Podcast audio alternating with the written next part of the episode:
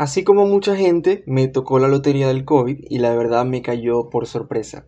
De hecho, cuando me di cuenta que no tenía olfato, quedé en shock porque, bueno, inmediatamente supe lo que estaba pasando y desde ese momento fue una locura. Hola, yo soy Javier y este es el primer episodio de la segunda temporada de mi podcast. Bienvenidos.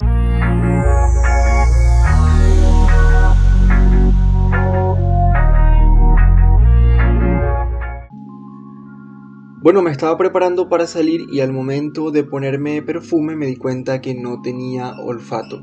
Y claro, inmediatamente uno se da cuenta de lo que está pasando porque la verdad no hay tantas, creo que no hay tantos tipos de afección que te quiten el olfato. Desde ese momento mi familia y yo nos aislamos porque bueno, ya era obvio, mi papá tenía dos días aproximadamente con fiebre y malestar y bueno, la verdad para ese momento no pensamos que era por eso, sino hasta que yo perdí el olfato. En mi casa vivimos tres personas, mi, mamá, mi papá y yo. Y bueno, el primer síntoma lo tuvo mi papá, luego yo y luego dos días después mi mamá. Creo que los síntomas de forma continua, de forma persistente, duraron aproximadamente una semana en total. Y fueron diferentes en cada uno. Mi papá, quien fue el primero en tener síntomas, tuvo fiebre, dolor de garganta y malestar general. Mi mamá, por algunas patologías previas que ha tenido, sí tuvo síntomas un poco más fuertes, aunque igual no tan graves, porque bueno, gracias a Dios no fueron tan graves como a otras personas. Tuvo algo de cansancio, dolor muscular, dolor de cabeza y ya por último le empezó una neumonía, pero gracias a que se hizo el estudio de rayos X a tiempo, pudo recibir un tratamiento a tiempo y nunca tuvo ningún inconveniente ni dificultad para respirar ni nada, gracias a Dios.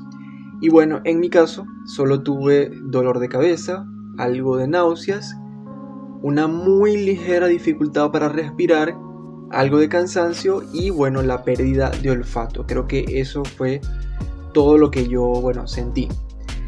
Creo que la alimentación que tenemos en mi casa, que por lo general es muy sana, la mayoría del tiempo comemos muy sano, muchas verduras, fue muy importante para que el virus nos diera suave.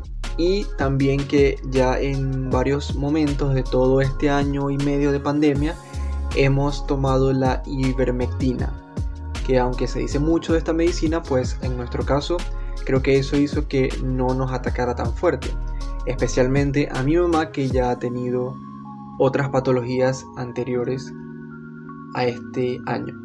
Y bueno, creo que el reto más importante del virus, más allá de los síntomas físicos que te hace sentir, es cómo ataca las emociones y tu estado de ánimo. La verdad fueron días bastante complicados, tuvimos que aislarnos por completo naturalmente, no pudo venir nadie durante casi dos meses y eso afecta a cualquiera. En el caso, en el caso de esta familia, pues tenemos mucha familia que se ha ido del país, pero todas las semanas tenemos aquí a mi sobrina, que es la alegría de esta casa, tenemos a mi abuela, que viene cada semana, pero al no poder venir nadie, eso también te hace sentir muy aislado y eh, bueno, la preocupación de tu familia, que tú también te preocupas, el estar constantemente oyendo malas noticias, y bueno, es complicado realmente esa parte emocional. Creo que en más de una vez tuvimos un estado de ánimo muy decaído y créanme que durante esos momentos de tristeza, de preocupación, los síntomas eran incluso más fuertes. Te sentías más débil, con más dolor de cabeza, con más debilidad, con más náuseas y bueno, en general te sentías más mal. Por eso, si en algún momento te toca vivir te, toca vivir este virus, te recomiendo eh, confiar que todo va a estar bien, porque es un virus que mientras tú sigas tu tratamiento desde el primer día, no deberías tener ningún problema. Y aún, este, en mi caso, en el caso de mi familia, seguimos monitoreando nuestra salud, seguimos pendientes de cómo nos sentimos y estamos tomando muchas vitaminas, como cuatro tipos de vitaminas diferentes por recomendación de la doctora, de nuestra doctora, para obviamente retomar un poco de fuerza, porque eh, en la mayoría de los casos el virus deja secuelas. Algo curioso es que, como, bueno, como sabrás, el virus muta y es diferente en cada persona. Normalmente, luego de las primeras dos semanas, ya no puedes contagiar a nadie. Pero en nuestro caso, el virus, luego de 27 días que nos hicimos una nueva prueba, el virus seguía activo en nosotros. Y aunque en realidad el virus sí sigue activo en tu cuerpo por mucho tiempo después, mientras tu, cuerpo va creando anticuerpos, em, en este caso sí podíamos seguir contagiando a las demás personas. Cosa que normalmente no es así, pero en este caso, según la prueba, sí lo era. Y eso es complicado porque probablemente a muchas personas les pase y no se den cuenta y sigan contagiando a otras personas sin saberlo, ¿no? Entonces mi recomendación es que luego de las dos semanas, de tres semanas más o menos, se vuelvan a realizar otra prueba, si están sus posibilidades, para verificar que no puedan estar contagiando a más nadie. Y bueno, realmente mi recomendación en general es que se cuiden si aún no les ha dado, si ya les dio que hagan su tratamiento al pie de la letra si ya les dio hace tiempo, que bueno, que sigan tomando medicinas, que sigan estando pendientes de alguna posible secuela y que mantengan un estado de ánimo alto. Es difícil, es muy difícil hacerlo con tantas malas noticias, pero hay que hacer un esfuerzo para no decaer porque eh, el estado de la mente tiene muchísimo que ver con esto.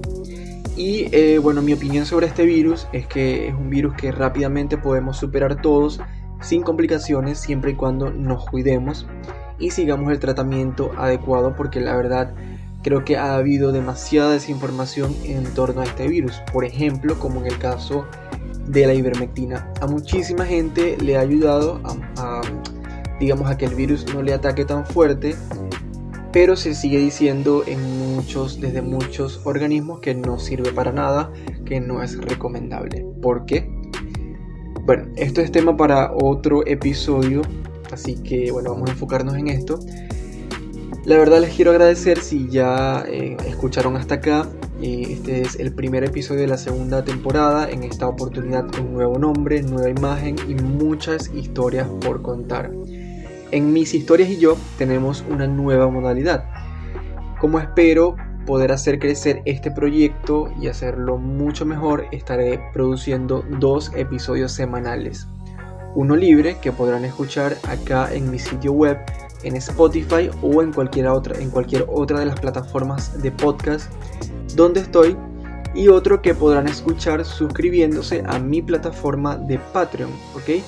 Que les voy a dejar el link en mi página web para que puedan entrar y ver de qué se trata, ver un poco más sobre cuánto cuesta la suscripción y pues si me quieren apoyar allí eh, pueden hacerlo.